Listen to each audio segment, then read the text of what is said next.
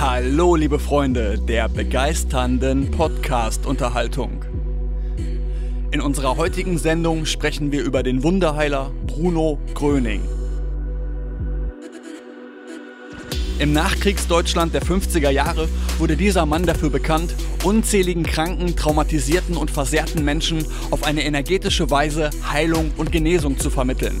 Als sich dieses Wunder im Lande herumsprach, wurde er ein für jedermann bekanntes Phänomen, an das sich aber heute leider nicht mehr viele Menschen erinnern können. Trotz seiner wissenschaftlich erwiesenen Heilerfolge bei teils austherapierten Krankheiten und sogar gelähmten und blinden Hilfesuchenden ohne Bezahlung zu verlangen, wurde er auf Drängen der Ärzteschaft und durch die Macht der Medien verteufelt und als Betrüger dargestellt. Doch bis heute gibt es etliche Belege und Zeitzeugen, die die unglaubliche Heilkraft des Wunderheilers auf eindrucksvolle Weise hervorheben. Darüber sprechen wir heute mit Manuel, der sich schon seit vielen Jahren mit dem Phänomen Bruno Gröning beschäftigt. Schreib uns in die Kommentare, was du von diesem Thema hältst und ob du zuvor schon mal von Bruno Gröning gehört hast. Wenn dir unser Kanal gefällt, freuen wir uns über ein Like und empfehle uns gerne weiter. Außerdem findest du uns bei Spotify und allen anderen Podcast-Anbietern. Und jetzt viel Spaß bei einer weiteren Folge Sagenhaft und Sonderbar. Ja, hallo zusammen, schön, dass ihr wieder hier seid.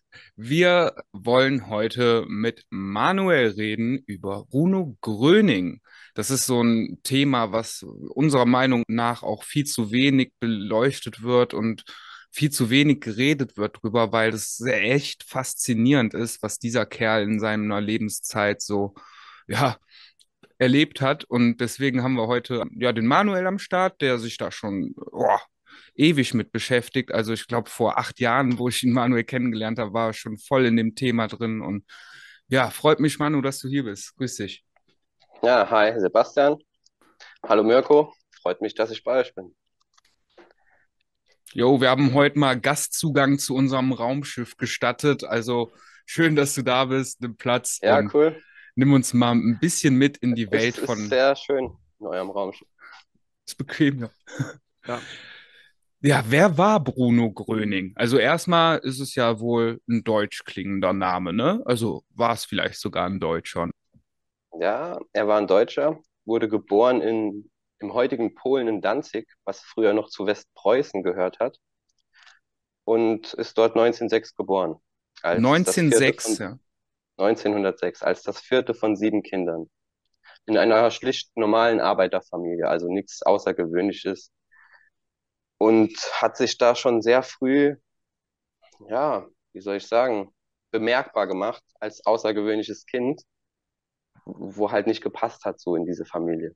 Da gibt es viele Berichte auch von seinen Brüdern oder von seinen Eltern, die im Nachhinein dann geschrieben wurden, dass er schon im frühen Kindesalter so den Bezug zu Kranken gesucht hat und auch zu Tieren und die Menschen in seiner Gegenwart auch immer ein Wohlbefinden hatten.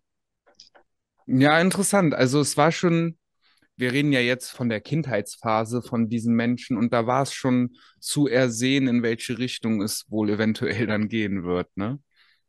Genau. Also so wie es durch die Dokumentation und durch die Zeitzeugenberichte halt erzählt wird, war es wohl ganz offensichtlich so, dass er das schon als Kind hatte. Dieses, ja. Okay, wann ist der Mann gestorben, sodass wir die Lebensspanne so mal ein bisschen einordnen können? Also Bruno Kröning ist geboren am 30. Mai 1906 und ist gestorben am 26.01.1959. Hat also beide Weltkriege mitmachen müssen. Und zum Thema Weltkrieg war es ja auch so, dass er schon als Kind, so wie seine Cousine erzählte, schon als fünf- oder sechsjähriger hat er gesagt, es kommt ein Krieg. Und hat anscheinend auch schon gewisse hellseherische Kräfte gehabt, schon als Kind. Das ist auch sehr spannend. Gibt auch noch etliche andere Indizien, dass er das hatte, also diese Begabung.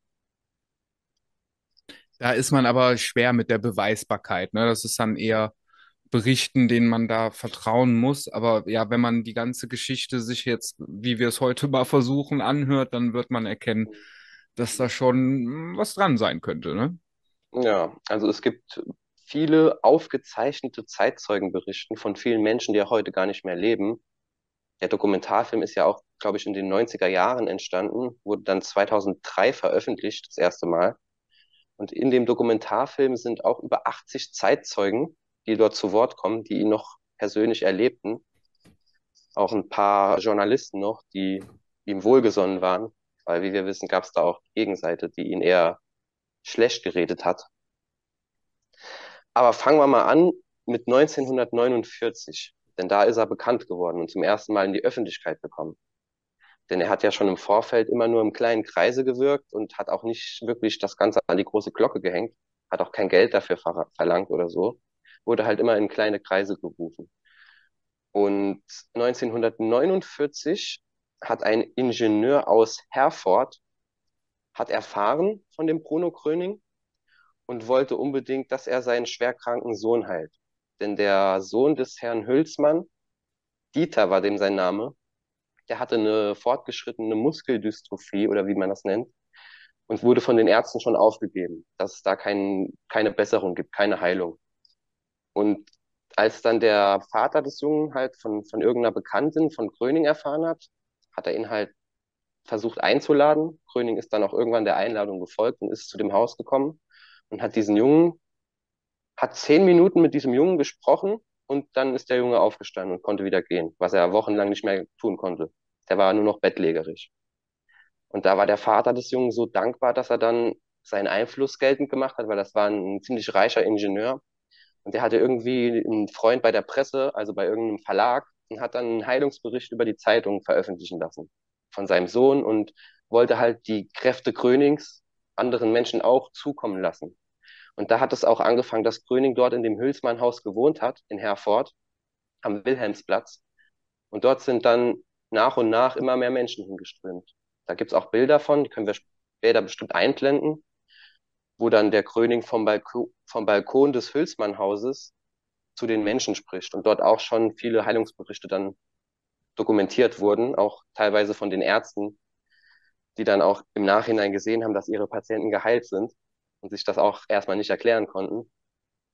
Und da gab es auch den ersten Artikel eines Journalisten, der dort, also ziemlich zu Beginn haben die Medienleute, also die Journalisten, noch relativ neutral berichtet, muss man sagen. Und da hat ein Journalist berichtet aus Herford, da war die Überschrift in der Zeitung, gibt's heute noch ähm, das Bild von, mir bleibt der Verstand stehen. Bruno Kröning heilt Lahme, Blinde und Stumme das war eigentlich ein Ereignis, wie es noch nie zuvor gab oder lange nicht mehr. Also es ja. war ein Phänomen. Ja, vor allem auch, wenn es gerade so zeitlich aus dieser Kriegszeit herausgeht, sowieso alles verwundet und nach Heilung schreit. Genau, so, ne? war kurz nach dem Krieg, genau. Und da gab es sowieso viel Leid und Not in Deutschland, viele Verwundete und, und auch psychisch gestörte Menschen die dann auch durch die Einflüsse des Krieges auch andere Traumata hatten natürlich, klar. Ja, und da gab es etliche, die dann dort in Herford zur Heilung kamen, zur spontanen Heilung. Und da gibt's auch noch von diesen Leuten etliche Zeitzeugenberichte halt, wo diese Leute halt interviewt wurden und von ihrer Heilung erklären. Das ist auch irgendwo verständlich, dass man begeistert ist, wenn man ja etwas miterleben muss, was man so erstmal nicht glauben kann, ne? Und das dann natürlich dann auch noch diesen persönlichen Bezug des eigenen Kindes hat, ne? Das ist dann natürlich dann nicht mehr von der Hand zu weisen und dann steht man vor dieser Konfrontation, ja entweder ich bleibe in meinem alten Glaubensmuster und tue das als Scharlatanerei ab oder ich versuche das irgendwo einzuordnen in mein Weltbild, ne? Ja, gut, gerade wenn man ja die ganzen Heilungserfolge vor Augen hat, muss man das da irgendwie einordnen. Ne? Da kann man das ja dann nicht mehr abtun und muss ja da irgendwie eine, ein Erklärungsmodell für sich selber auch im Kopf dann zurechtlegen. Und gerade am Anfang, als ja, du hast ja gerade gesagt, wo der die mediale Berichterstattung noch neutral ihm gegenüber war, da hat es ja wirklich noch viele von diesen Heilungsberichten eins zu eins übertragen so gegeben. Das hat sich ja später gekippt. Und gerade auch durch diese ganze Medienöffentlichkeit oder allgemein, wie groß das Thema war, war ich damals erstaunt. Ich glaube, ich habe auch das erste Mal davon erfahren, dass du mir damals erzählt hast, Manuel. Ist ja auch schon jetzt einige Jahre her, aber ich habe vorher noch nie von Bruno Gröning gehört oder das vorher, was da so hintersteckt und dass es so ein großes Phänomen überhaupt gewesen ist. Und da war ich auch damals schon und bin heute immer noch sehr darüber erstaunt, dass darüber kaum einer was weiß, wenn man ne, sich nicht direkt mit dem Thema schon auseinandergesetzt hat. Und die meisten Leute dann, wenn überhaupt, auch auf diesem alternativen Weg darüber informiert werden erst, ne? Mhm. Und noch nicht mal da. Also ich habe auch viele Leute kennengelernt in der alternativen Szene, die noch nie was von ihm gehört haben. Und das sogar in Deutschland, wo er ja aufge, also wo er sein, wo er herkam. Er hat natürlich später auch in Österreich und Schweiz und auch in Frankreich hat er auch gewirkt. Aber er kam ja aus Deutschland und war da auch großteils seines Lebens und dennoch wenige Menschen, die von ihm wissen. Es wird halt sehr gut vergraben, das Thema. Vor allem, wenn man jetzt die Anfangsgeschichte so ein bisschen mitbekommen hat, so wie du sie jetzt auch gerade erklärt hast, und die Bilder kennt, die zum Schluss seines Wirkens in Deutschland so aufgenommen worden sind, wo ja, ich, Massen an Menschen schon wirklich da am Start waren. Also das hat irgendwie die Menschen berührt und auch dahin gezogen und dann auch was mit denen gemacht. Da gab es Tausende, die da, da hingegangen sind zu den Wirkungsstätten von ihm. Aber das ist ja nicht von 0 auf 100 gekommen, sondern da ist es ja, gab es ja bestimmt auch so eine Art Folge, wie das zustande gekommen ist, ne? Ja, ja. Also in Herford, wo es angefangen hat, war halt der Anfang durch den Zeitzeugenbericht in der Presse, der durch den Herrn Hülsmann veröffentlicht wurde. Und der hat dann auch dem Bruno Gröning gestattet, in seinem Haus zu wohnen. Und der Bruno Gröning hat dann auch das getan und hat dort ein paar Wochen gewohnt in dem Hülsmann-Haus und hat Also, dann von dort aus halt täglich zu den Leuten gesprochen vom Balkon. Da gibt's ja noch etliche Bilder von. also hat sich dieses Haus dann zu so einer Art Pilgerstätte dann entwickelt, ja? So könnte man es sagen, ja, so könnte man es sagen. Und da sind ja auch dann schon hunderte, wenn nicht sogar tausende Leute vor Ort gewesen, vor dem Haus in Herford. Da ging es ja schon wirklich mit diesem Massenandrang los, dass da Ja, ja, ja. ähm, die Massen der Menschen kaum noch auch bewältigt werden konnten oder zumindest irgendwie das damit umgegangen werden konnte, vernünftig, wegen der Ja. Überfüllung. Deswegen gab's ja dann auch wenig später in Herford das Heilverbot für ihn. Da hat halt die Oberstadtverwaltung von Herford hat dann halt einfach entschieden, nach einem Gespräch mit den obersten Medizinern, wie es geschrieben steht oder wie es im, im Dokumentarfilm gesagt wird, dass er dort nicht mehr heilen darf, gerade wegen den Tumulten. Da hat man sich dann darauf bezogen, dass da zu viel los sei. Und da hatte man ihm dann schon in Herford das Heilen verboten. Den, den Begriff fand ich sehr interessant, weil da stand ja wirklich so auf der Erklärung drauf, wortwörtlich Heilverbot. Ne? Ja, genau, genau. Und dann ist er halt in die umliegenden Städte, ist halt dann weitergezogen und hat dann halt weiterhin Menschen geheilt in anderen Städten. Bis dann irgendwann, ein paar Wochen später, ich weiß, glaube ich, ich glaube, ich habe es mir aufgeschrieben, bekam er dann ein endgültiges Heilverbot in ganz Westfalen, wo er dann halt im ganzen Rhein-Main-Gebiet oder wa- was weiß ich, das Rheinland-Pfalz, Nordrhein-Westfalen und alles zusammen, wie das früher war, konnte er halt dort, hat er ein Heilverbot bekommen. Und dann ist er halt nach Bayern danach. Da hat auch jemand vom Traberhof ihm dann eine Nachricht zukommen lassen, dass er dort gerne willkommen ist und auch wohnen kann. Und da hat Bruno Gröning geglaubt, er wäre dort mehr oder weniger erstmal in Ruhe, bis dann irgendwelche Journalisten halt auch das erfahren haben und dann das auch in der Presse gekommen ist, dass er dort ist. Und dann begann halt dort auch dieser Strom von Heilungssuchenden, der dann nach Rosenheim gepilgert ist. Das ging Kurze dann Schlag auf Schlag. Kurze äh, Zwischenfrage. Ich meine, alles, was wir hier erzählen, kann nachrecherchiert werden und es ist auch alles schon ins Feld gegeben, aber es findet halt noch nicht genug Beachtung, weswegen wir das auch hier gerne machen. Da habe ich ja noch eine Frage. Wie kann man sich die Art des Heilens, die da stattgefunden hat, vorstellen? Also es ist, ich meine, ich habe da schon ein Bild von, weil ich mich da auch mit beschäftigt hat, aber für Leute, die davon jetzt noch nichts gehört haben, hat der da gestanden und Zaubersprüche gemacht oder hat der, was weiß ich, was hat der gemacht? Also in erster Linie hat er mal gesagt, dass nicht er heilt, sondern Gott und er nur göttliche Heilströme an die Menschen weitergibt. Das hat er immer gesagt. Also er hat immer gesagt, danken Sie nicht mir, danken Sie Gott. Und ja, er hat halt gesagt, dass er die Menschen geistig oder selig heilt von ihren Leiden. Und dass, dass die Leiden das Böse sind, was sie abgeben sollen. Das heißt, es ist weder eine Berührung zustande gekommen, Nein. no- mhm. Also er hat meistens nur zu den Menschen gesprochen. Er hat natürlich auch ab und an mal mit Menschen näheren Kontakt gehabt, aber es ging halt eher um das, was er sagte. Das hat halt bei vielen Menschen dann, die sich darauf eingestellt haben, wie viele berichten, hatten sie dann einen Strom im Körper, der einmal durch sie durchfährt und danach war ihre Krankheit weg, ihr Leiden. Das hat, das haben viele berichtet. Der sogenannte Heilungsstrom, der dann Genau. durch die Menschen geflossen ist. Genau. Und er hat halt immer gemeint, er gibt nur diesen Strom von Gott an die Kranken weiter. Er hat immer gesagt, er ist nur ein Instrument Gottes. Er hat halt versucht, auch immer noch die Menschen zum Glauben zu führen. Also es war jetzt kein Wunderheiler, der jetzt einfach die Menschen geheilt hat, sondern es hat immer damit verbunden, die Menschen auch zum Glauben zu führen, zu Gott. Das war halt so seine größte Mission, wie er auch mal einem Journalisten gesagt hat. Dann sind Gotteszweifler auch schwer zu heilen, dann dementsprechend?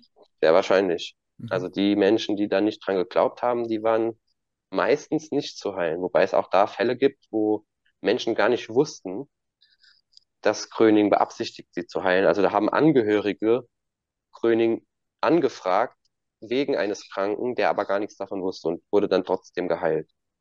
Also es gab da auch etliche Fernheilungen, sodass das Gröning durch Bittbriefe, die von ganz Deutschland ihm zugesendet wurden, also als er noch in Herford war, kamen insgesamt, glaube ich, über 80.000 Bittbriefe dort an, in das Hülsmann-Haus, die gar nicht alle geöffnet werden konnten, weil das viel zu viele waren. Gibt es auch noch Bilder, wie der Postbote dann mit einem Sack von Briefen da ankommt. Und da wurden ganz Deutschland halt Bittbriefe zu ihm geschickt und einige hat er dann tatsächlich auch gelesen oder erzählt bekommen von seinen, ich sag mal, Leuten, die ihm geholfen haben und hat dann auch die Menschen teilweise geheilt, die gar nicht vor Ort waren, indem er einfach sich mit ihnen beschäftigt hat, wie er gesagt hat, geistig gesehen. Was für Arten von Krankheiten waren darunter alles vorhanden? War es komplett alle Krankheiten, die ich mir gerade vorstellen kann, oder auf gewisse Krankheiten spezialisiert oder so? Also er hat mal gesagt, dass man alle Krankheiten heilen kann, aber nicht alle Menschen. Das hat er mal gesagt, auf eine Frage, ob er denn alles heilen kann. Hat er gesagt, dass alle Krankheiten heilbar sind, aber nicht alle Menschen sind heilbar. Das heißt, es kommt auf die Glaubenssätze des Menschen auch oft an.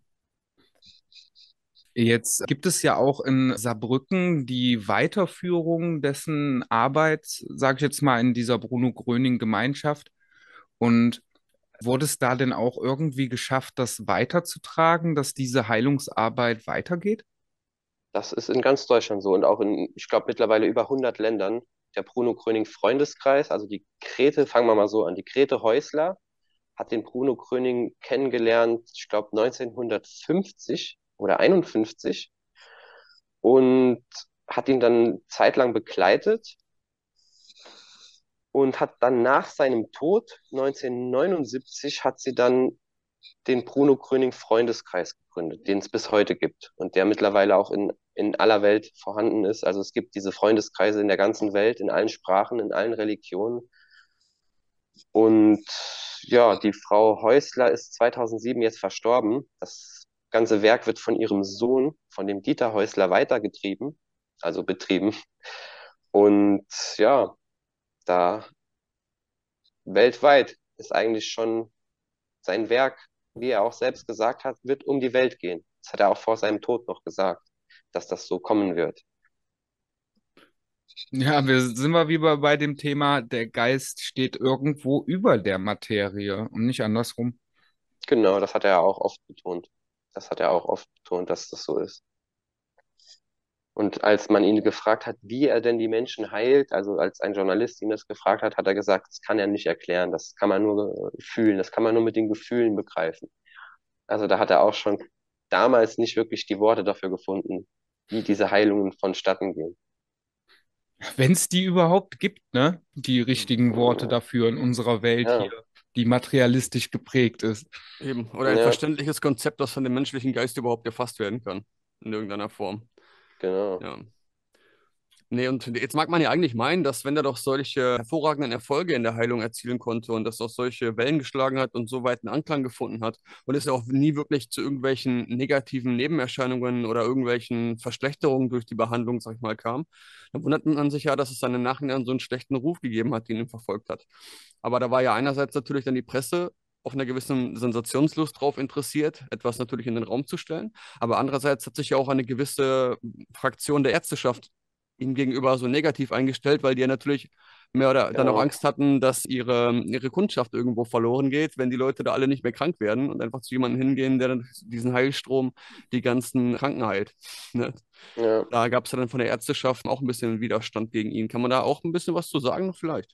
Ja, sicher. Also das hat natürlich auch früh angefangen. Sobald er in die, in den Fokus gerückt ist, in die Presse, gab es dann natürlich wenig später auch die eher abwertenden Artikel, wo auch einige Ärzte dann zu Wort gekommen sind, die das dann halt versucht haben irgendwie zu erklären. Und dann wurde er halt immer mehr als Scharlatan dargestellt, als Wunderdoktor, also eher abwertend.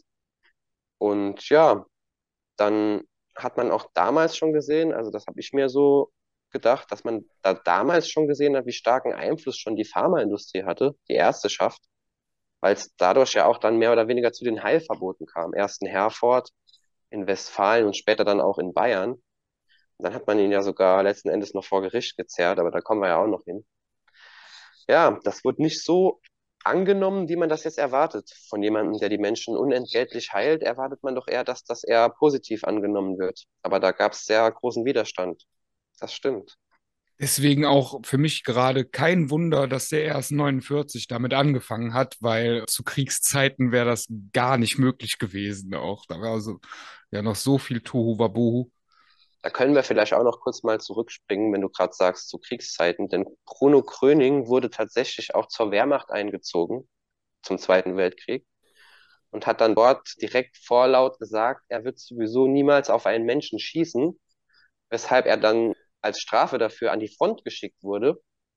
Und dort geriet er dann auch in russische Gefangenschaft samt seiner ganzen Truppe, wo er aber dann, ich glaube, wenige Monate später schon wieder freigelassen wurde samt seiner Gruppe, aufgrund seines Heilens und Helfens auch den Russen gegenüber. Deswegen hat er dann auch den Krieg von, vom vordersten, von der vordersten Front miterlebt und wusste auch da viel zu, zu sagen im Nachhinein und hat auch immer vom Weltfrieden appelliert und dass er den Weltfrieden möchte und das so ähnlich wie es Daniele Ganser heute sagt, dass die Menschheit eine Familie ist Ja. und dass es da keine Trennung in Nationen oder Glaubensrichtungen geben sollte. Vielleicht könnten wir noch mal ein paar spezifische Heilungsfälle ansprechen. Also, also Fälle, wo man wirklich von der damaligen Zeit oder vielleicht auch sogar von dem heutigen medizinischen Stand aus sagen würde, das ist ein unheilbarer Zustand, in dem sich der Patient da befindet, bei dem Bruno Gröning aber dann doch wieder eine Heilung hervorrufen konnte. Da hast du Mhm. doch Ja, bestimmt so gut. ein paar dabei, oder? Also jetzt direkt habe ich jetzt nichts dabei, aber man kann sich, wenn man da Interesse hat, kann jeder das bei YouTube finden. Da gibt es etliche Videos von den Heilungsberichten, wo die Leute selbst von ihren Heilungen erzählen, auch heute noch.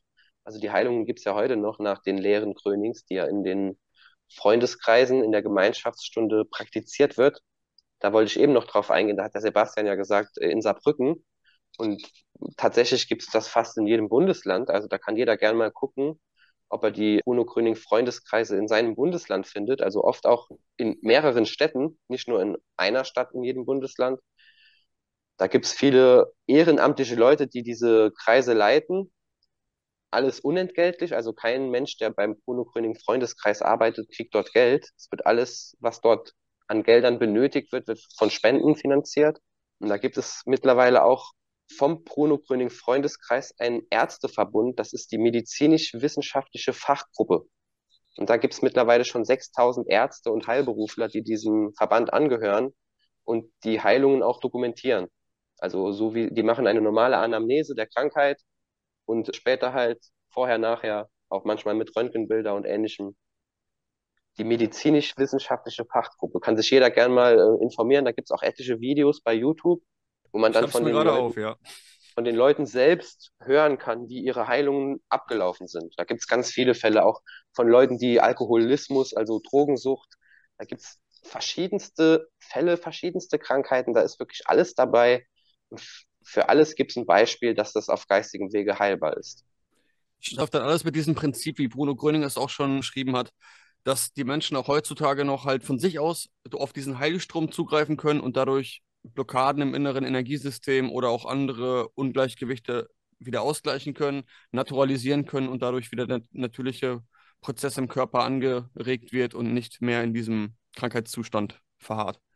Genau. Also Wa- Gröning hat immer gesagt, man sollte sich öffnen, dem Heilstrom öffnen. Dafür sollte man sich halt breitbeinig hinsetzen, die Beine nicht überschlagen und dann die Hände mit den Handflächen nach oben gerichtet auf die Oberschenkel legen und sich dann dem göttlichen Heilstrom öffnen und versuchen, in seinen Körper zu fühlen, vor allem dort, wo halt das Leiden sitzt. Nicht zu denken, sondern zu fühlen. Und das praktizieren halt mit verschiedenen anderen Dingen wie eine Art Meditation oder sie singen zusammen. Das machen halt die Gemeinschaftsstunden vom Bruno Gröning Freundeskreis. Und da kommt es auch immer mal wieder zu Heilungen, die teilweise natürlich auch über Wochen und Monate hinweggehen. Das heißt, dass die Menschen dort regelmäßig sind und dann irgendwann ihre Medikamentierung einstellen und merken, sie brauchen sie nicht mehr. Da gibt es etliche Berichte von. Aber gerade bei Bruno Gröning war das Phänomen der Spontanheilung auch sehr groß. Also ich kann mich da an so ein paar Fotos erinnern, wo auch, ja, ob das jetzt, was da auch immer dran ist, aber man kann sehen, dass Menschen, die im Rollstuhl dahin kamen, auf einmal dann davor standen. So, also so Sachen müssen wohl auch aufgetreten ja, ja. sein, ja. Ja, massenweise. Also gerade viele Menschen, die nicht mehr gehen konnten, in Rollstühlen oder sogar auf Barren lagen, die sind dann wieder aufgestanden und konnten wieder gehen. Da gibt es etliche Berichte von. Auch von Zeitzeugen, die das dann gesehen haben vor Ort. Wo auch Wie? die Menschen denjenigen kannten und deswegen wusste man, das war kein Schauspieler, der konnte tatsächlich nicht gehen, jahrelang. Oder ein sehr, sehr guter. ja gut, wenn er zwei Jahre lang nicht mehr geht und dann plötzlich wieder geht, ist das für die Menschen im Ort, die ihn kannten, halt schon ein Phänomen. Es ist auf jeden Fall erstaunlich, dass wir gerade einer Phänomenik auf der Spur sind, die sich bis heute auch noch zieht. Also das wirkliche Heilen von Krankheiten ist weder im Gesundheitssystem integriert noch irgendwie gewollt. Also es ist mhm. Äh, eher provoziert, ja, langlebend so krank wie möglich zu sein am besten, ne? Genau, es geht eher um die Behandlung. Die Leute sollen behandelt werden. Das ist im heutigen Pharmasystem so damit Geld verdient wird. Das ist halt leider so, dass gerade bei uns in Deutschland sieht man das sehr stark, dass die Kosten, die für die Behandlung von Menschen entsteht, die erhöhen unser Bruttosozialprodukt. Also das ist wirtschaftlich gut, wenn mehr Menschen krank sind, aus ökonomischer Sicht. Und deswegen wird daran auch nichts geändert. Hätte der Staat ein Interesse, dass die Menschen gesund sind, dann würde es vielleicht auch andere Heilmethoden geben, andere Ansätze. Ja, es würde schon mit zwei, drei kleinen Hinweisen am Tag eigentlich, wenn die jeder beherzigen könnte und über die Informationen darüber verfügt, sagen wir mal mit Nährstoffen, Vitamin D und so ein paar anderen Kleinigkeiten versorgt zu sein im Alltag, ist man auch gar nicht mehr so anfällig für irgendwelche Krankheiten. Aber gerade in dieser Zeit, jetzt in den letzten Jahren, hat man ja gesehen, dass gerade mit der Angst viel gearbeitet wird, dass die Menschen durch negative Erwartungshaltung dann eher der Krankheit offen sind statt der Heilung. Das ist dann wieder das Gegenteil des Placebo-Effekts, der Nocebo-Effekt darauf, worauf der Fokus ausgerichtet ist, worauf man sein Bewusstsein ausrichtet, eben dann auch der Aspekt der Krankheit, der im Vordergrund steht und der dann auch von mir im Bewusstsein immer wieder angesprochen wird und mit Energie versorgt wird, anstatt der der Gesundheit. Ja. Ja, ja. Dann auch so Phänomene, wo ich dann gerne auch mich löse von alten Strukturen. Also das ganze Mitgeleide, so, das habe ich zum Beispiel als verkehrt für mich empfunden. So Mitgefühl für alles zu haben und Empathie und so gerne. Also auch äh, kann ich nicht anders. Aber wirklich sich da mit hineinzusteigern in die Krankheit, die derjenige hat. Ich meine, ich höre mir das dann mal an, aber mittlerweile kann ich das auch gar nicht mehr. Dann geht er durch. Okay. Ja, das ist gar nicht so einfach, dass man das trennt, so Mitgefühl und Mitleid, weil das halt wirklich für viele Menschen dasselbe ist. Das merke ich dann auch ab und zu mal, wenn man dann irgendwie sich in irgendjemanden reinversetzt, sei es auch nur ein Tier, dass man dann schon, wenn das Tier oder dieser jemand leidet, dann auch, ich war jetzt vor kurzem angeln und da habe ich halt auch es nicht übers Herz bringen können, diese Forelle zu töten. Und dabei, der Fisch, der schreit ja nicht oder so, aber es ist trotzdem ein Lebewesen, ne? mit Augen. Und ich habe da einen sehr großen, eine sehr große Hürde, was es die empathische, ja, sowas angeht.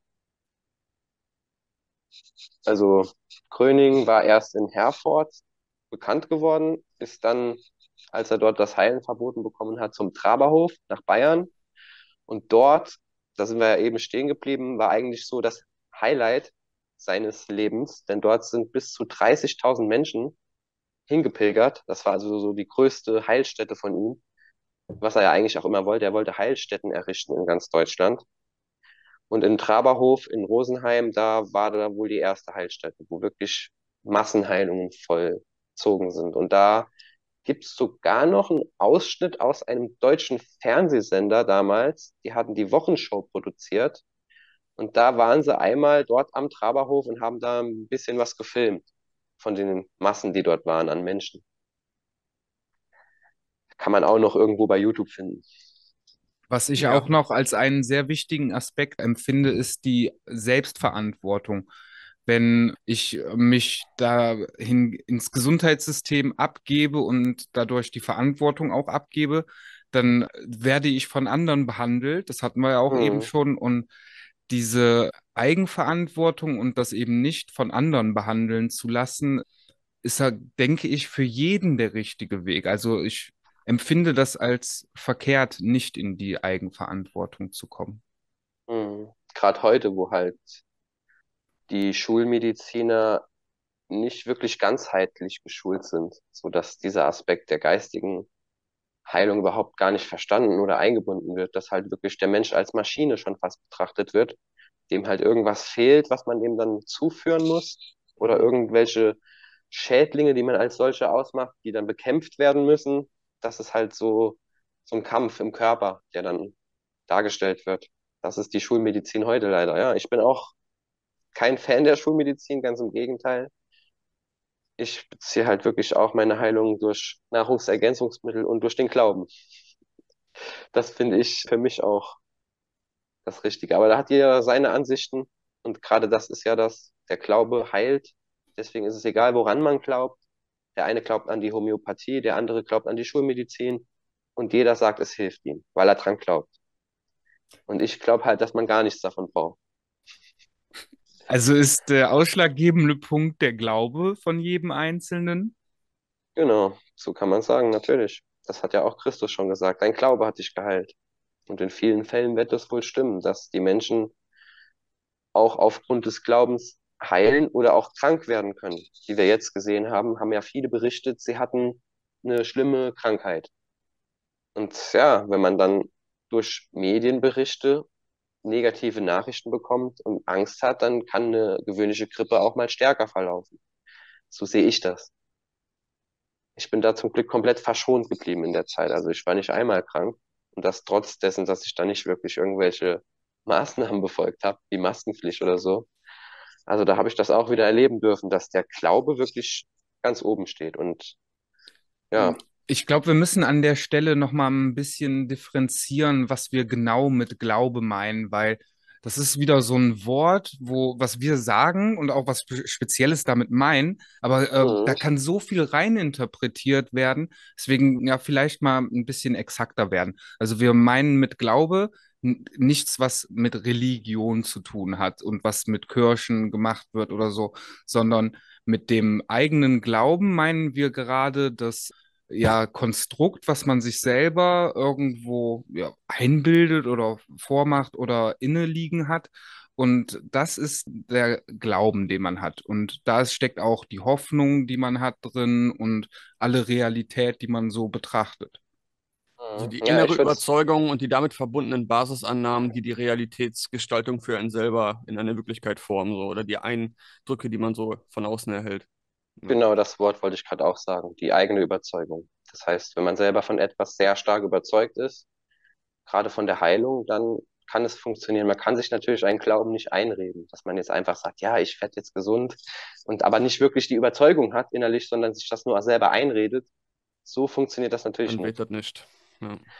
Und ganz kurz noch, dem Glauben geht natürlich eine Information vor. Das heißt, man muss natürlich erstmal verstehen, dass diese Dinge überhaupt möglich sind, dass das überhaupt Wirklichkeit ist. Weil viele Leute sind ja materialistisch geschult im Denken und glauben nicht, dass der Glaube, dass der Glaube heilen kann. Das ist ja das schon, dass die Menschen das einfach nicht wahrhaben können, weil sie es halt für unmöglich halten.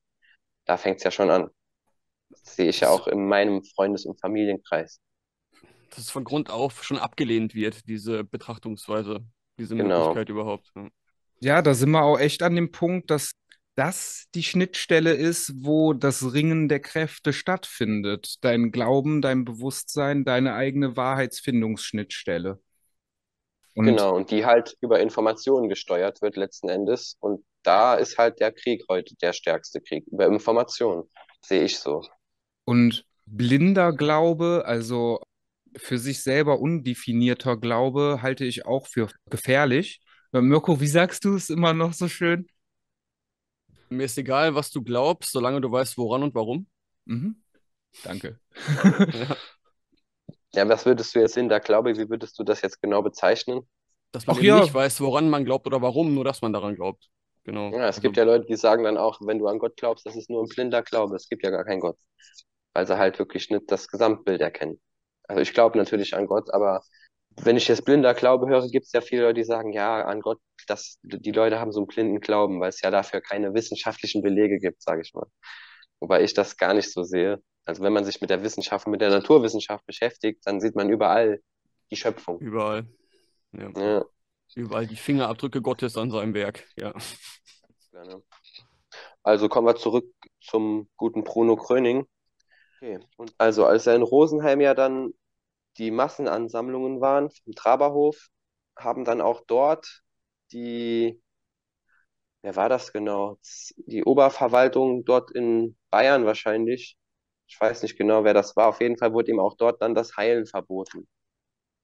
Und dann hat halt ein Herr Meckelburg hat dann dem Bruno Kröning versprochen, dass er in geordneten Kreisen heilen kann und hat den Bruno Kröning dann in einen Vertrag rein geschwätzt, sage ich mal, gesprochen, hat ihm dann anfangs halt gesagt, ja, wir fahren da und dahin. Und dann war er anfangs mit dem auf der Insel Wangerooge. Und dort hat Kröning dann in ein paar Wochen Menschen geheilt, unter ziemlich geordneten Umständen. Allerdings hat der Herr Meckelburg im Vorfeld Geld von den Menschen genommen, was der Kröning nicht wusste. Und dann sind sie irgendwann dann auch nach Oberbayern in eine kleine Stadt, Bad Wiessee hieß die, glaube ich. Und dort hat der Herr Meckelburg dann einem schwerkranken Mädchen einer gewissen Ruth Kufus die Heilung versprochen, mittels Kröning, wovon Kröning gar nichts wusste. Und als Kröning das dann hörte von ihm, hat er gesagt, er kann diesem Mädchen nicht mehr helfen. Das ist zu spät. Sie soll sich weiterhin den Schulmedizinern anvertrauen. Und dieses Mädchen und vor allem die Familie des Mädchens hat sich dann der schulmedizinischen Behandlung verweigert weil sie halt äh, unbedingt wollten, dass der gute Bruno Gröning sich um ihre Tochter kümmert. Und dieses Mädchen ist dann verstorben. Und das hat man dann dem Bruno Gröning ähm, zur Last gelegt, dass er dem Mädchen gesagt hätte oder dem Vater des Mädchens, sie sollen nicht mehr in ärztliche Behandlung gehen, was er nie getan hat, was aber ihm halt zur Last gelegt wurde. Und außerdem wurde ihm zur Last gelegt, dass er gegen das Heilpraktikergesetz verstößt, weil er heilt ohne eine Zulassung. Und so hat man ihn dann halt vor Gericht gezerrt. Das war dann, ich glaube, 1950 zum ersten Mal. Dann hat noch ein Journalisten, irgendein Journalist hat dann noch den Bruder von Bruno Kröning aufgesucht, der dann, der hat dann dem Bruder von Bruno Kröning Geld geboten, damit er über ihn etwas Schlechtes erzählt. Was der Bruder Krönings dann später auch in einem eidesstattlich versicherten Brief nochmal erklärt hat, dass er seinem Bruder geschadet hat durch diesen Bericht. Der Bericht hieß dann Bruder gegen Bruder, wurde dann in der Zeitung veröffentlicht und da wurden halt etliche Falschaussagen getroffen, um Bruno zu belasten halt. Und dann hat man das auch alles bei diesem Prozess verwendet. Und noch ein Gutachten, was irgendein Arzt, irgend so Psychologe über Bruno Kröning gemacht hat, ohne mit ihm zu reden, nur durch die Zeitungsberichte und durch das Gutachten, durch das, durch das, was sein Bruder halt geschrieben hat. Ja, und dann fing es halt an, dass er auch krank wurde, sage ich mal, beziehungsweise nicht krank, sondern dass sein Kropf, den er am Hals hatte, dass der immer größer wurde. Dass er halt so einen Kropf bekommen hat, wie es die Medizin nennt. Er selber hat es nicht so genannt. Und später hat man auch erfahren, dass er mal gesagt haben soll, dass er deswegen krank wird, weil man ihm das Heilen verbietet. Ja, lustigerweise äh, wirkt es auf mich auch so, dass wenn ich mir so ein Foto von Bruno Gröning angucke, auch wo diese Wulst schon komplett zugeschwollen ist und ich mich hineinfühle und auch ihm sein Lebenswerk halt so ein bisschen kenne, dann wirkt es für mich tatsächlich so, als es eine Art ja Stauung der Heilungsenergie ist, so ja. Ja, er hat auch gesagt, das ist keine Krankheit für ihn und es ist, er hat auch keinen Schmerzen oder so. Also es, es hindert ihn nicht. Aber später hat er halt dann gegenüber von seiner Frau zum Beispiel, die er dann auch in den 50ern kennengelernt hat. Das war eine Französin, also Josette Dufossé oder so hieß die. Die hat dann auch im Dokumentarfilm erzählt, dass sie halt ihm angemerkt hat, dass es ihm nicht mehr gut geht, kurz vor seinem Tod, was er sich selber aber nie anmerken ließ. Also er hat immer noch alles ganz normal gemacht und hat sich das nie anmerken lassen. Dass er dann gesagt hat, dass er deswegen innerlich verbrennt, weil er nicht mehr heilen darf, was nichts mit seinem Kopf zu tun hatte jetzt, dass es ihm schlecht ging. Bei dem Kopf war es auch, glaube ich, so, dass der wirklich während dieser Heilungsmaßnahmen hinterher auch immer mal wieder angeschwollen und dann wieder auch später zurückgegangen ist, oder? Oder war das so, dass der über die letzten Monate immer weiter angeschwollen ist, laufen? Das, äh, wie ich das weiß, ist das gegen Ende seines Lebens immer, ist er immer größer geworden, der Kopf. Ah, okay. Weil er halt nicht mehr heilen durfte, so wie er es sagte. Was natürlich trotzdem im Kleinen noch vereinzelt passiert ist, wenn er nur zu Menschen gesprochen hat. Allerdings konnte er jetzt nicht mehr im großen Stil zu den Menschen sprechen. Er musste halt sehr aufpassen, weil da waren wir ja eben stehen geblieben. Da wurde halt ihm der Prozess gemacht, er wurde vor Gericht gezogen, wurde dann allerdings in zweiter Instanz freigesprochen, weil es halt keine klaren Beweise dafür gab, dass er dem Mädchen oder dem Vater des Mädchens untersagt hätte, den Arzt aufzusuchen, was man ihm halt vorgelegt hat. Dann wurde er halt freigesprochen erst einmal und hat dann kurz danach, weil der Freispruch gleichte dann einem Heilverbot, weil der Richter gesagt hat, er wird nur deswegen freigesprochen, weil er halt Unkenntnis gehandelt hat. Er wusste nicht, dass das, was er tut, gegen das Heilpraktikergesetz verstößt. Ab jetzt weiß er es allerdings und somit kam dieser Freispruch dann einem Heilverbot gleich. Da musste er noch mehr aufpassen. Und dann hat er den Gröningbund e.V. gegründet. Das war dann ein Verein, wo er nur Glaubensvorträge gehalten hat da hat es halt als Glaubensvorträge bezeichnet, was es ja eigentlich auch waren. Also es war ja nie mehr als Glaubensvorträge. Die Menschen haben sich zwar Heilung erhofft, aber er hat die Menschen ja nicht behandelt im klassischen Sinne. Deswegen sehr komisch, dass er dann mittels Heilpraktikergesetz dann Steine in den, Weg, in den Weg gelegt bekommt. Da merkt man auch schon, dass da gewisser Einfluss war von, von irgendwelchen destruktiven Kräften, die wohl nicht wollten, dass er Menschen heilt. Weil es war ja nichts Schlechtes daran. Ja, da aus ist der menschlichen Sicht war da nicht schlecht, nichts Schlechtes dran. Ne? Aber aus der wirtschaftlichen und so weiter, das hatten wir ja vorhin schon mal kurz besprochen.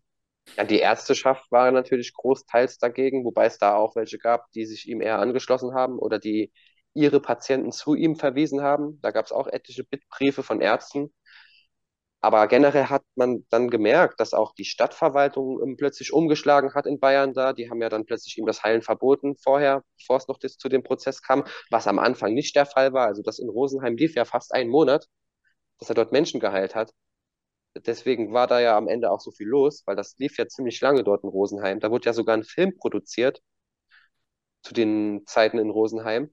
Der Film ist allerdings verschwunden. Der ist dann kurze Zeit später noch im Kino gelaufen, sogar in der Schweiz. Da gibt es noch Berichte von und Zeitungsartikel, wo der Film angepriesen wurde. Und heute findet man keine Filmrolle mehr davon. Der ist komplett verschwunden. Also Armin Resi hat gemeint, der Film wäre konfisziert worden von ganz bestimmten Kräften, weil es beim Anschauen des Films auch immer mal wieder zu Spontanheilungen kam.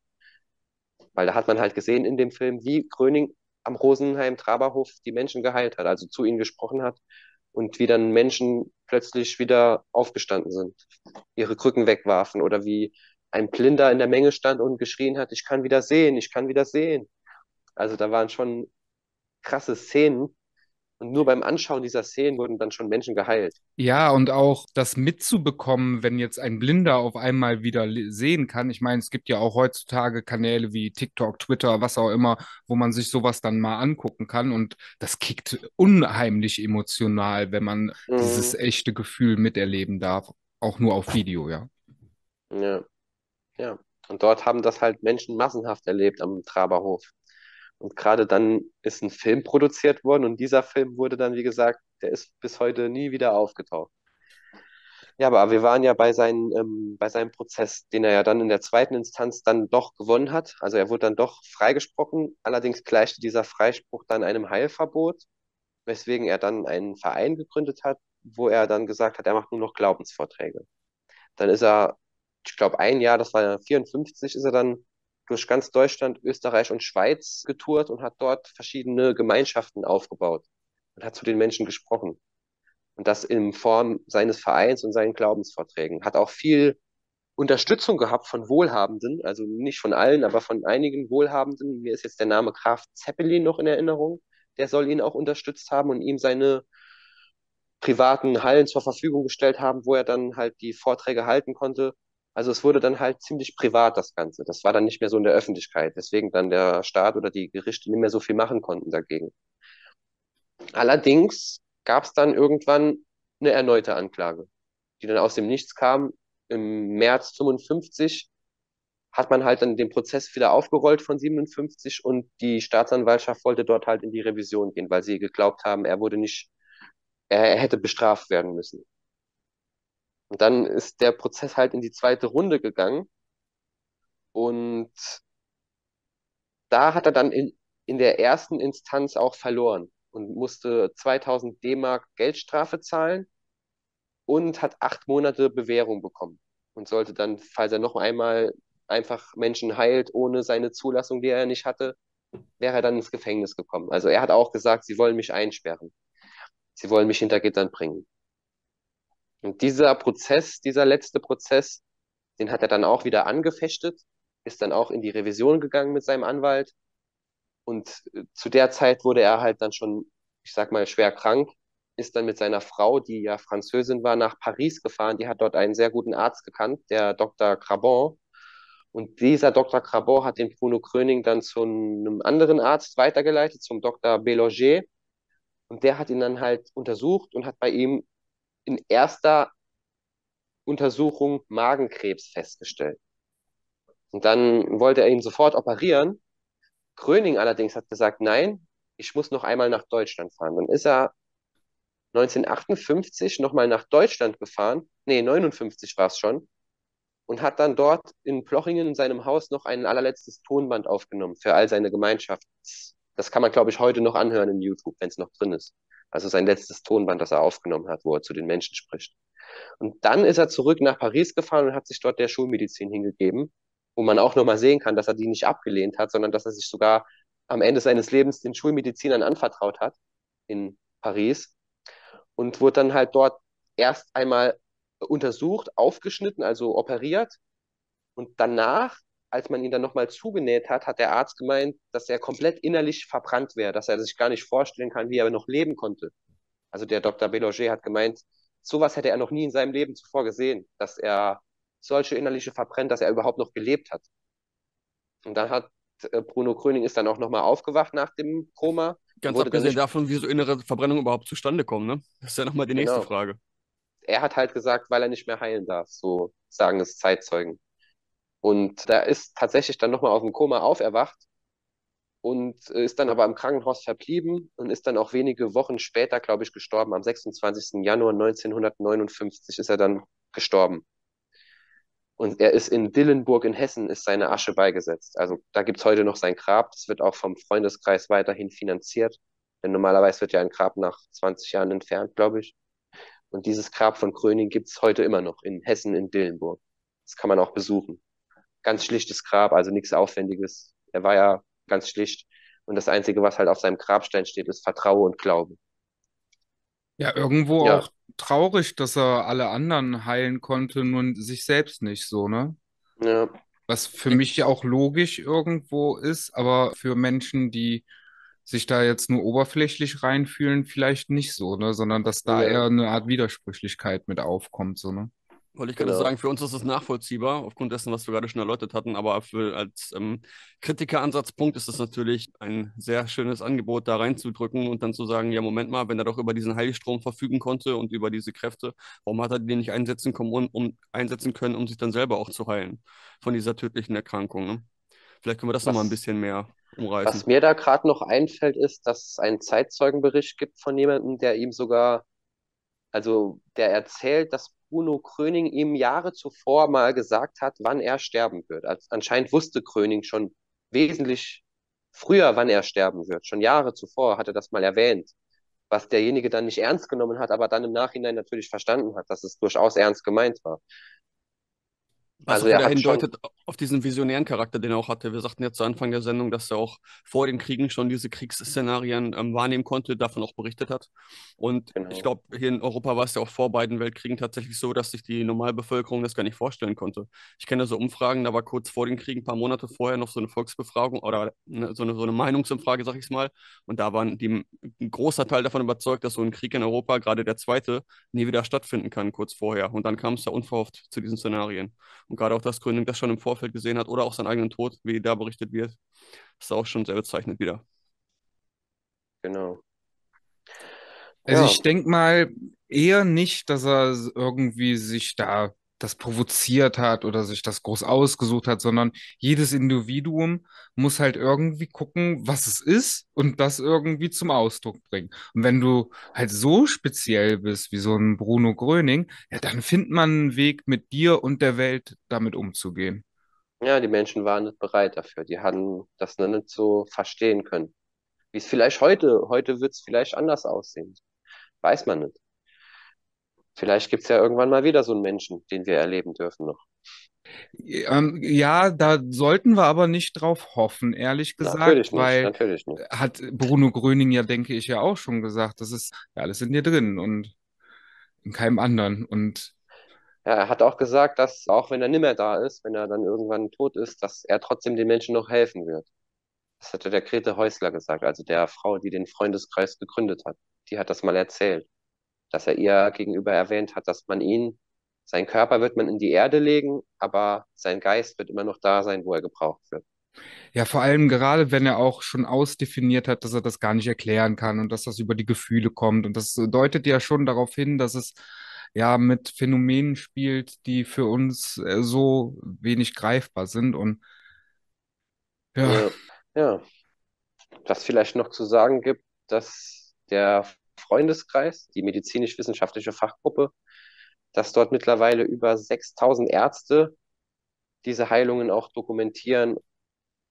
Dass dort kann man auch mal reingucken unter dem mhm. Freundeskreis.org. Da gibt es da verschiedene Stellen.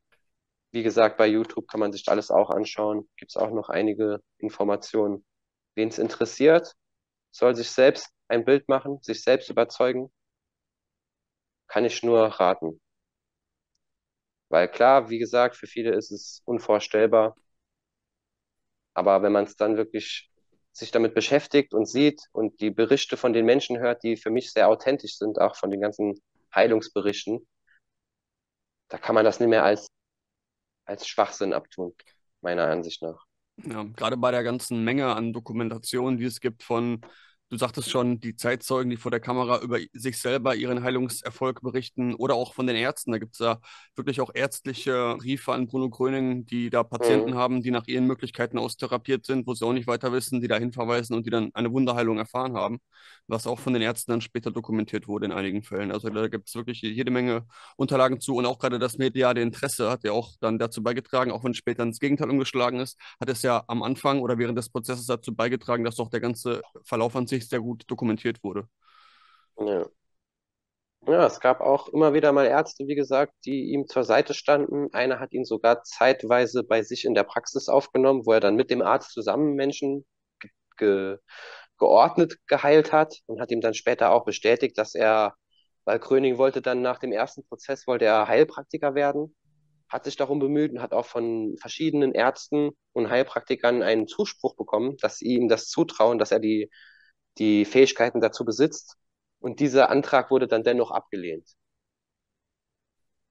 Das war auch sehr seltsam, dass man ihm sogar dann nicht mal zugestanden hat, dass er einen Heilpraktiker machen kann. Ich weiß ja nicht, wie das damals war, anders als es heute abläuft, sicher. Aber so wie ihm mehrere Ärzte bestätigten, hatte er ja die, die Fähigkeiten und das Wissen dazu. Und es wurde ihm dennoch nicht erlaubt. Also es gab da immer wieder mal im Hintergrund diese Kräfte, die das ja, das ist das, das, was mich auch so beschäftigt, dass es da schon damals diesen Druck gab von gewissen Kräften auf die Politik, die dann ihm das Handeln unterbunden haben. Ja, dass man da auch schon merkt, welche Intention dahinter steckt, dass es halt nicht darum geht, diesen Menschen zu heilen oder Heilung unter die Menschheit zu bringen und das Volk so, sondern dass da wirklich der, die Kontrolle im Vordergrund steht in diesem System. Mhm. Es darf sich jeder selber ein Bild machen, in was für einer Welt er lebt und zu erkennen, dass wir Heilung mehr verhindern als Vergiftung. Also das wird sogar gefördert, finde ich. So, da können wir uns halt schon irgendwo dann Mhm. einordnen, in welcher Welt wir leben und ob wir das auch wollen oder ob wir nicht auch die Potenziale sehen, dass das auch verändert werden kann, wenn wir in dieses Vertrauen und in die Liebe reinkommen zu unseren Mitmenschen und nicht mehr in Konkurrenzdenken irgendwie sind, ne? Ja, es ist schon, wie die Menschen geprägt sind durch ihr Verständnis, ist schon, ja, eher, ich weiß nicht, wie ich sagen soll, aber der Mirko hat ja auch letztens beim Vorgespräch noch die neue Medizin angesprochen, Dr. Hamer. Und wenn man sich damit beschäftigt, Naturgesetze. Ja. Genau, ja. Und wenn man sich damit beschäftigt, merkt man ja auch, wie, wie stark da das Bewusstsein oder gewisses Zwangsdenken auch zu Symptomen führen kann. Und wenn man das verstanden hat, ist es auch nicht mehr schwer zu verstehen, dass das Gegenteil natürlich auch zur Heilung führen kann. Wobei das Zwangsdenken an sich ja auch nur ein Symptom des Ganzen ist. Das geht ja dabei eher um die Basisannahmen, die man entlarven und auflösen muss. Und daraus ergeben sich ja dann auch diese Zwangsgedanken und Zwangshandlungen aus den Basisannahmen, die dann mit diesen Konflikten verbunden sind, die zu weiteren Problemen führen. Mhm. Manu, gab es bei Bruno Gröning denn auch in der Lebenszeit so eine Art, ich sage jetzt mal, Fake-Vorwurf oder so? Weil das, was ihnen jetzt zu Last gelegt wurde, war nur halt auf die positiven Effekte ja auch irgendwo beschränkt. Aber gab es auch Menschen, die ihm Betrug oder ja, Scharlatanerei oder so vorgeworfen haben? Oder ja, du Ja, sagtest ja ja, schon, er hat das alles entgeltlich gemacht, was das äh, schwer macht, ne? unentgeltlich. Unentgeltlich. Unentgeltlich. Ja, sorry. Also er hat kein. Geld genommen, was es dann natürlich für Außenstehende schwer macht, ihm Betrug zu unterstellen. Das ist ja der eine Punkt. Klar gab es diese Ärzte, die jetzt nur aus der Presse über ihn gelesen hatten, die das natürlich aufgrund ihrer Schulung nicht glauben konnten, dass Menschen einfach so geheilt werden und die dann natürlich auch ein bisschen Konkurrenzneid entwickelt haben, wenn sie gesehen haben, dass äh, er von tausenden Patienten bestürmt wird.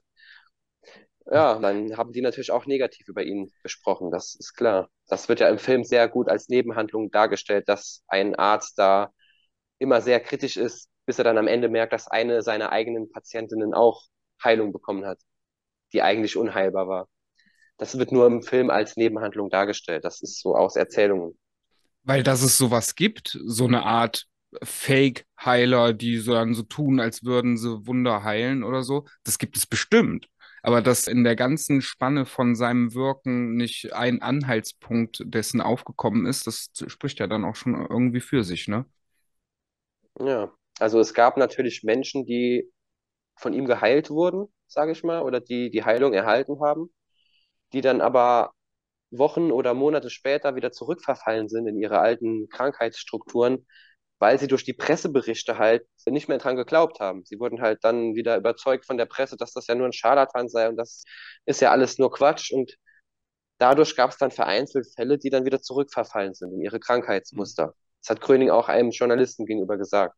Der nicht physische Einfluss, der stattfindet und auch das Unentgeltliche, das sind eigentlich schon die zwei Faktoren, die genügen, um das Ganze auch irgendwo in die Realität zu verschieben und da kein manipulatives Tricksen drin zu vermuten, weil, also ich kenne da so ein paar Sachen, weiß nicht, wo ich das gesehen habe, aber da wird dann irgendwie dann so getan, als ob irgendwas aus der Bauchhöhle rausgeholt wird und dann da rausgezogen und so und alle stehen da, wow, da drum. Es soll es auf den Philippinen geben, so jemand, der so durch den Körper greift und den Menschen dann das Böse rauszieht und so. Habe ich auch schon gehört.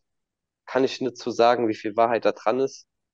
Aber wenn die Menschen daran glauben, sage ich mal, die dort sich der Behandlung unterziehen, könnte es ihnen auch helfen. Auch wenn es äh, von Seiten des Praktizierenden dann vielleicht nur getrickst ist. Da kann man dann auch vielleicht wieder zum Glauben zurückgehen, dass die Menschen halt, manche Leute sind ja sehr religiös, sage ich mal, oder sehr in irgendeinem Glauben. Und wenn sie da fest dran glauben, kann das natürlich auch helfen Mhm. für sie in dem Moment. Weil halt der Körper sich selbst heilt, wenn man dann die Überzeugung hat, die richtige. Genauso wie man das gegenteilige Beispiel gerade der Rückfälle von den geheilten Bruno Grönings wieder schön anführen kann. Der Zweifel am Glaube nagt dann wieder an der Gesundheit. Also vorher war es ja Mhm. wirklich der Glaube, der geheilt hat und diese Zweifel daran, die bringen das Ganze dann wieder in eine Dissonanz im Inneren und dann, Genau, genau. ja.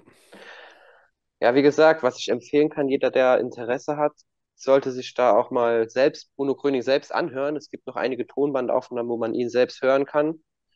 Und eine, die ich mir jetzt gerade heute nochmal angehört habe, ist ein Interview von irgendeinem Journalisten, der ihn halt wirklich einige Fragen stellt. Ist auch sehr interessant, wie er da teilweise Sachen, wo er halt auch sagt, wie schon am Anfang erwähnt, dass er Dinge auch nicht erklären kann, wie die Heilungen funktionieren.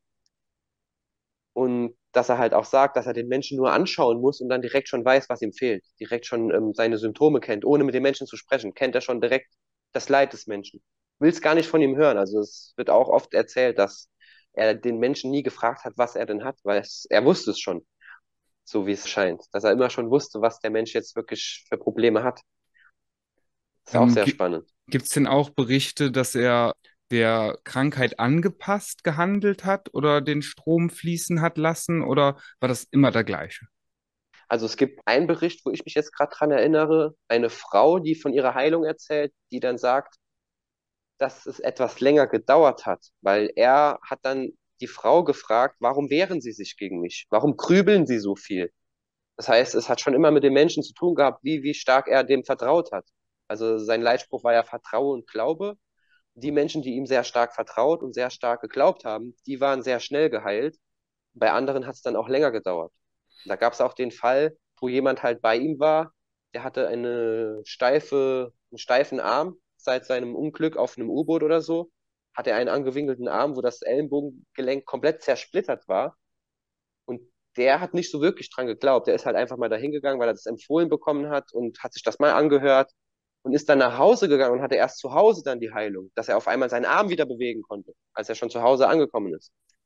Und das ist auch sehr faszinierend. Das hat Armin Risi dann beschrieben mit De- und Rematerialisation, dass diese Gelenke, die komplett zersplittert waren, plötzlich wieder wie vorher aussahen, also wie normal. Das kann man ja auf materialistischem Weg kaum erklären. Das muss ja irgendwie passiert sein. Da ist wohl auch eine Art von Materialisation am Werk gewesen. Was auch immer da dran sein mag, aber wir haben auch schon einen vorgestellt, Mirin Dayu, der auch Geist über Materie praktiziert hat und der sagt genau das Gleiche. Und auch er hat immer wieder von Gott gesprochen und von, von Frieden, von Weltfrieden. Das war auch seine Intention. Und auch er wurde letzten Endes dann auch bekämpft. Und ihm wurde das verboten. Gut, das, was er gemacht hat, war natürlich ein bisschen heftiger. Aber Aber ja, in keinerlei fremdgefährdend, wenn man es so sieht. genau. Er hat ja niemanden verletzt. Aber dass man das verbietet, beziehungsweise etwas unterbindet, kann man noch verstehen. Bei Bruno Gröning kann man es eigentlich gar nicht verstehen, wenn man sich damit beschäftigt. Dass jemand, der tausende Menschen heilt, dann das Heilen verboten bekommt. Wo man ja immer hört, wer heilt, hat Recht. Ja, und wir dürfen auch mal ruhig erkennen, dass solche Sachen nicht irgendwie umsonst vor uns fast schon wie vor Verschluss gehalten werden, weil dass wir auch die ganze Zeit abgelenkt werden mit Medien. Guck lieber Big Brother und da kriegst du was um die Ohren und da. Mit dem Das- negativen Stuff. Ja.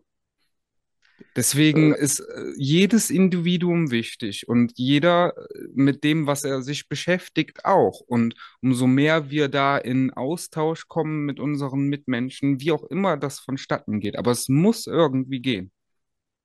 Ja. Ja klar, jeder hat irgendeine Mission, irgend, irgendetwas, was ihn beschäftigt, was seine, wie soll ich sagen, wie nennt man das nochmal, Passion, seine, wofür er halt vielleicht inkarniert ist, das muss man halt finden. Und dann kann man da auch wirken in diesem Bereich. Ja, so könnte man fast schon sagen, Bruno Gröning war Verfechter von alles ist heilbar außer der Glauben. Den muss man sich erarbeiten. Ja. Alle, er hat, wie gesagt, gesagt, alle Krankheiten sind heilbar, aber nicht alle Menschen. Und da gab es auch Menschen, denen er dann direkt gesagt hat, sie kann ich nicht heilen, hat dann einer Frau mal gesagt, sie haben sich schon damit abgefunden. Und Das waren dann auch so Fälle, wo die Leute halt auch nicht verstanden haben. Wobei ich dann auch sagen muss, dass das, was Gröninger gemacht hat, schon wesentlich mehr ist als nur der Placebo-Effekt. Weil ja auch äh, Tiere oder Menschen, die nichts davon wussten, auch geheilt wurden, die jetzt nicht so die Heilung erwartet stimmt. haben. Ging das schon doch ein bisschen weiter, aber es scheint ja auf, auf einer, auf einer Frequenz zu sein, das Ganze irgendwie. Vielleicht konnte er nur diese, diese geistige Frequenz, die wir halt Placebo-Effekt nennen, konnte er vielleicht irgendwie beeinflussen mit, mit dem, Ja, ist schwierig zu erklären, ist schwierig, die Worte dafür zu finden. Ne? Ja, zumindest damit spielen, das scheint ja wohl klar zu sein.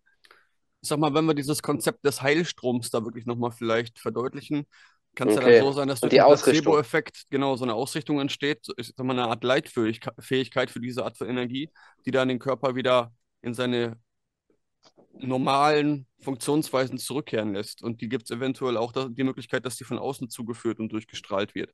Vielleicht könnte man das so nochmal. Und dass es dann nicht nur mit dem Glauben zusammenhängt, sondern auch mit dem Fühlen. Wie er ja gesagt hat, soll man in, in dieser Haltung, in, wenn man den göttlichen Heilstrom aufnimmt, soll man ja auch in seinen Körper fühlen, hat er immer gesagt. Wenn man immer mehr wahrnimmt und auch sowas wie die Aura von einem Menschen sehen kann, dann kann man wahrscheinlich auch damit irgendwie energetisch spielen, wenn man es schon auch wahrnehmen kann. Dann hat man da schon eine Art Resonanz Ja, zu ja. und dann, Soll es ja geben. Ja. Da soll es Ja. ja auch Schamanen geben im, im Regenwald, die dann nach Ayahuasca-Nahme den Menschen auch als, als Hologramm sehen so und dann genau sehen, wo er Krankheiten hat, nur anhand von irgendwelchen Unterbrechungen des Lichts oder des Musters, das sie dort wahrnehmen, ohne dass sie den Menschen auch berühren müssen oder irgendwie behandeln müssen. Blockaden. Blockaden führen zu Verkrampfungen, die dich nicht frei fließen lassen. Und das frei fließen lassen ist irgendwo, hm, ich sag mal, fast gewollt vom Universum. Also Armin Riese hat es so beschrieben, dass der Mensch ein multidimensionales Wesen ist, wir also nicht nur einen materialistischen, sondern auch einen geistigen Körper haben, kann man sagen. Und dass vielleicht dort auch viele Krankheiten erst entstehen und dann auch dort geheilt werden können. So, das ist eigentlich sehr naheliegend für mich, dass viele Krankheiten ja im Geistigen entstehen, in dem, was wir fühlen und denken. Und das ist ja nichts Materielles. Das ist ja ein geistiges Feld. Da gibt es keine Zeit und keinen Raum. Das ist ja, ja, das ist ja diese geistige Welt, kann man sagen. Unsere Gedanken spielen sich ja dort ab in dieser Welt. Und ehrlich gesagt glaube ich, dass wir so lange auch schon in so einer kranken Welt leben, dass wir eventuell sogar das inkarnationsübergreifend geht mit den Krankheiten, dass wenn man jetzt, was weiß ich, dieses eine Leben irgendwie so ein Krankheitsding durchmacht, dass das im Endeffekt dafür da ist, um was Karmisches von vergangenen Zeiten zu, ja, wieder Kann auszugleichen. Kann Das ist sein. irgendwo das, woran ich glaube, ja. Ja, dass Oder das was ich- Energiefeld, das individuelle Energiefeld, meinst du, dann nachhaltig so beeinflusst wird durch solche Erkrankungen oder auch Vorfälle oder Verletzungen, die dann später bei neuerer Inkarnation trotzdem sich noch irgendwie bemerkbar machen im, im, neuen Körper? Ich glaube sogar, dass das so facettenreich und vielseitig ist, dass man da noch nicht mal unbedingte Verbindungen ziehen muss, sondern das kann auch sein, dass ja so eine Art karmische Schuld entstanden ist, die dadurch, dass man durch eine Krankheit geht, halt wieder aufgelöst werden kann, dass es so eher zustande kommt. Ich erwähne es jetzt nochmal, weil ich es äh, zwar schon erwähnt habe, dass ich mich schon in der Wikipedia habe ich über den Placebo-Effekt gelesen. Und dort wird ja auch darauf eingegangen, dass die Medizin den ja schon länger verwendet als Referenz für gewisse Studien und so. Also einerseits ist er ja schon von der Schulmedizin anerkannt, aber andererseits steht dann im letzten Abschnitt der Wikipedia, ob und in welchen Anwendungsgebieten es einen Placebo-Effekt wirklich gibt, ist jedoch noch nach wie vor umstritten. Da sieht man, dass es da auch schon gar nicht klar ist, selbst für die Schulmedizin, die den Placebo-Effekt ja schon lange für sich verwendet als Referenz. Und auch bei Wikipedia steht, dass er schon seit 400 vor Christus etwa bekannt ist durch den Philosophen Platon, der gesagt haben soll, Worte können durchaus die Kraft haben, Menschen zu heilen. Und ja, das kommt dem Ganzen wohl sehr nahe, dass die Worte, gerade eines Arztes zum Beispiel, die Kraft haben, Menschen zu heilen, aber auch zu schaden. Placebo, Nocebo. Und da merkt man halt, ja, dass die Behandlung heute, wenn man jetzt Diagnosen vom Arzt bekommt, dass das ja auch dann schon etwas Zerstörendes einen manchmal ist, mit einem Menschen macht. Das fängt ja das schon bei der glaubt. Begrüßung an. Das, das ist ja, was fehlt Ihnen denn? Das sagt ja schon aus, so, da ist eine Art Mangel auch und so, ne? Das ist, da fängt es schon an. Ja, manchen fehlt der Glaube, ne? Das fehlt denen. Aber ja, gerade die Diagnostik heutzutage, wenn dann ein Mensch hört, er hat irgendwie irgendeinen Krebs, dann startet bei dem ein Programm. Und da können wir ja jetzt vielleicht die Brücke schlagen zur neuen Medizin, zu den fünf biologischen Naturgesetzen, was Dr. Hamer ja in den 80er Jahren herausgefunden hat, dass genau solche Dinge, solche Traumata oder solche Schockerlebnisse, was natürlich eine Diagnose sein kann, dass die Krankheiten erstmal starten können, die dann auch im Körper sich auswirken können. Das ist auch sehr interessantes Feld mit der neuen Medizin, mit den fünf Naturgesetzen. Und das ist auch sehr spannendes Feld, sehr spannendes Thema, habe ich mich auch schon viel mit beschäftigt.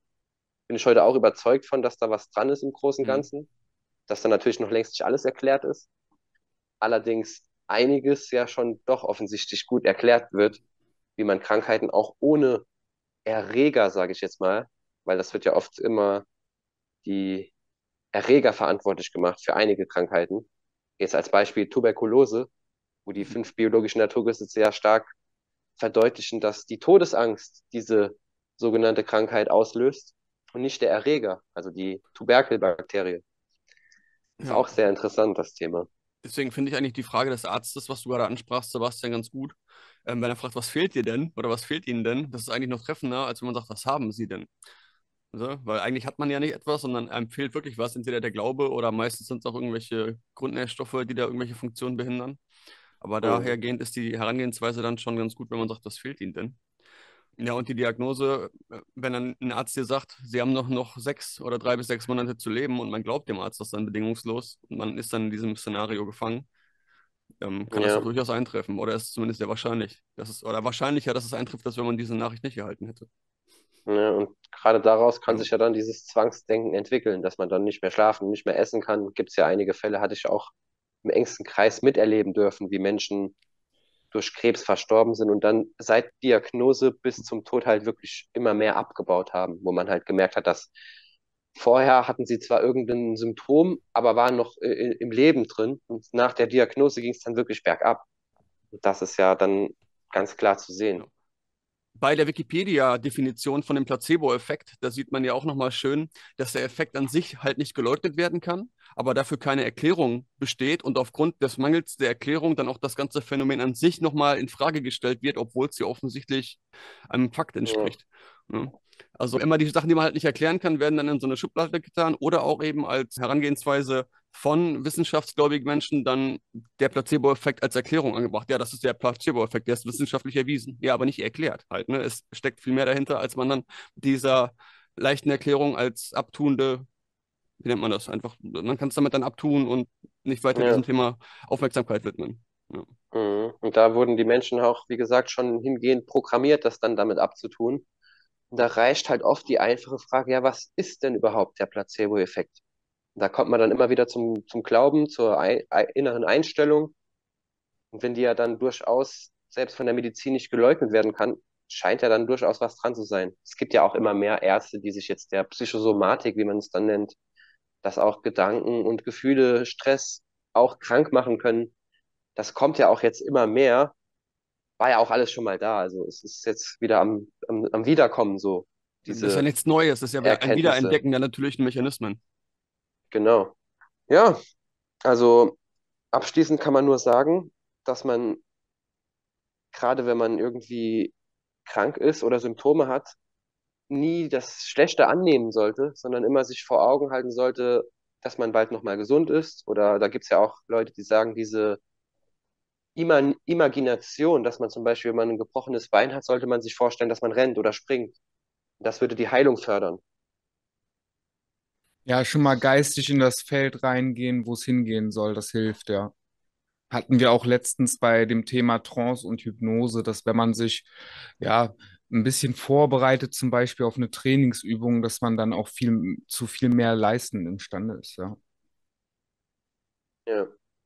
Das Thema Hypnose wird tatsächlich auch kurz im Bruno Gröning-Film erwähnt oder das erwähnt der Erich Kuhlmann, der Zeitzeuge, der mit ihm sehr viel unterwegs war der erwähnt, dass Gröning nichts von Hypnose gehalten hat, weil manche Patienten, die von ihm geheilt wurden, danach durch Hypnose wieder zurückverfallen wären. Da kommt es natürlich auch an, mit welcher Intention und von wem die Hypnose gemacht wird, sehr wahrscheinlich. Da gibt es auch, ja, gibt es auch zwei Bereiche, sage ich mal. Das geht dann wahrscheinlich schon in, in Richtung Okkultismus, der Umgang mit geistigen Kräften. Und da gibt es ja, wie wir wissen, auch zwei Seiten. Ja, da das halt Manipulative halt und das Lösende halt so, ne? Mhm. Beim Zugriff aufs, aufs, Unterbewusstsein kann man ja dann diese Überzeugungen oder Basisannahmen dementsprechend manipulieren, dass man die zum Positiven auflöst oder halt gegen was Gutes austauscht oder die wirklich wieder in diese manipulativen, negativen Form einleiten Mhm. kann, umleiten kann. Ja. Ich hätte da noch, noch eine ähm, abschließende Frage vielleicht zum, zu Bruno Gröning. Ist bekannt, ob er Kirchengänger war? Was hielte er von Jesus? Das sind mal so Fragen, die interessieren mich gerade. Es ist auch interessant, denn er hat auch oft Christus erwähnt oder zitiert. Er hat offenbar auch die Bibel gelesen. Allerdings war er jetzt keiner, der ein Anhänger war irgendeiner Religion. Er ist auch jetzt nur dann in Kirchen gegangen, wenn er eingeladen wurde und hat auch vor jedem dort gesprochen. Er ist also in alle verschiedenen Kirchen gegangen, ob katholisch, evangelisch oder was auch immer. Also sein Credo war halt immer, egal welche Religion, welche Nationalität, alle sind wir Kinder Gottes, hat er immer gesagt. Deswegen war ihm das gleich, welche Religion oder welcher Glaube jemand hatte. Und so sehe ich das auch, dass ich einen Menschen nicht anhand Religion oder Nationalität bewerte oder verurteile, wie es ja auch oft gern gemacht wird. Auch jetzt bei uns durch die Migration wird ja oft diese Spaltung, teile und herrsche. Das wird ja auch oft betrieben. Da muss man halt aufpassen. Ja, gerade beim Ausspielen der Religion gegeneinander gibt es ja auch immer halt Leute, die ihre Religion, egal welche es halt ist, sehr tolerant ausüben und auch offen sind für die Sichtweisen der anderen und da perspektivisch sich auch austauschen können. Und halt welche, die sehr rechthaberisch darauf bestehen, dass ihre Religion die einzig wahre ist, weil es in dem einzig wahren Buch steht. Evolutionisten sind da so ein Beispiel. Ne? Ja. da mal sehr davon überzeugt, dass ihre Was sagst du? Evolutionisten, Darwinisten, Evolutionisten, ja. also die Neo-Darwinisten. Ja, das ist ja der Religions- beste, das ähm, beste Beispiel ist ja der Richard Dawkins, der ja dann Menschen, die an Gott glauben, als Verrückte oder als Spinner bezeichnet. Ja. Eben, da ist es halt wichtig, jedem Menschen auch das zu gestehen, woran er glauben möchte, weil da geht es ja auch Auch. wieder darum, die Glaubenssätze so auszurichten. Ne? Glaub doch, woran du willst, solange du weißt, warum Mhm. und oder an was und warum du daran glaubst. Und vor allem, ich glaube doch auch an irgendwas, was mich weiterbringt und was nützlich ist, anstatt an irgendwas, was mich runterzieht im Alltag und was mir keine Genau. Motivation bringt. Genau, genau das ist selber es. diese- Positiv. Genau, irgendwelche eigenen Glaubenssätze sind und egal woran das ist und wenn es so abwegig für die anderen klingen mag, wenn ich das für mich als richtig empfinde und davon überzeugt bin, mit einer guten Intention dahinter und das mich im Alltag weiterbringt, positiv handeln zu Ja. können und mich selber umzusetzen. Dann ist es schon doch was wert. Hilfreiches, ja. Und selbst Atheisten glauben. Sie glauben halt an ihr Weltbild, aber sie glauben ja auch. Gerade die Atheisten glauben. Wenn man, wenn man das jetzt sich mal anguckt mit Urknall und Evolutionstheorie, da ist ja so viele Glaubenssprünge, die dafür notwendig sind. Also da ist der Glaube an Gott noch wesentlich weniger erfordert, also erfordert wesentlich weniger Glaubenssprünge, als jetzt die Evolutionisten brauchen, für, Gerade wenn für du alles glaubst- zu erklären. Gerade wenn du glaubst, an nichts zu glauben, ist dein Glauben sehr fundamental. Mhm, Ja. Genau. Ja, der Glaube. Vertraue und Glaube, wie es auch heute noch auf seinem Grabstein steht. Das hat er nämlich am meisten gesagt. Das war so sein häufigstes Zitat, dass er immer den Menschen gesagt hat, vertraue und glaube. Glaubt nicht an mich, aber glaubt an Gott. Solche Dinge hat er halt immer gesagt. Das war ihm sehr wichtig. Und heute weiß ich auch warum.